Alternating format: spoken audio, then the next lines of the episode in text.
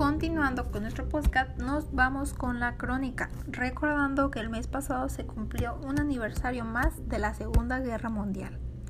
Esto inicia el 1 de septiembre de 1939, cuando Alemania comienza el ataque a Cracovia, donde bombardearon varios días consecutivos para así ganar batalla.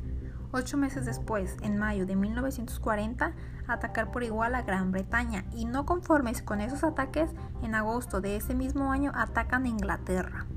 Asimismo, para junio de 1941, los nazis deciden comenzar a ejecutar la Operación Barbarroja. Esta consistía en tomar todo el poder del petróleo y tomar potencial agrícola de la Unión Soviética, y así derrotar a su más grande enemigo, el comunismo. Todo iba bastante bien que a finales de ese año casi toda Europa estaba ocupada por los nazis. Siendo imparables para 1942, los nazis inician nuevamente un plan. En esta ocasión se trataba de la solución final y como ya lo sabemos desencadenó uno de los peores acontecimientos de la historia, el exterminio de los judíos.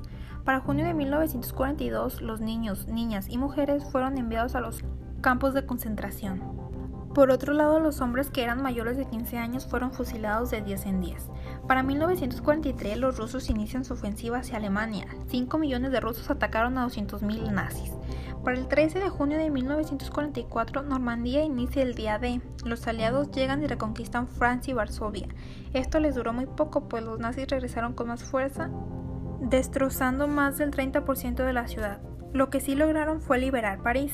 Para esto murieron más de 200.000 personas. El 30 de abril de 1945, los aliados llegan a Berlín y ese mismo día Hitler se quita la vida. Los alemanes se rinden y así acaba la guerra en Europa. La ciudad se recuperaba aunque la guerra seguía entre Estados Unidos y Japón.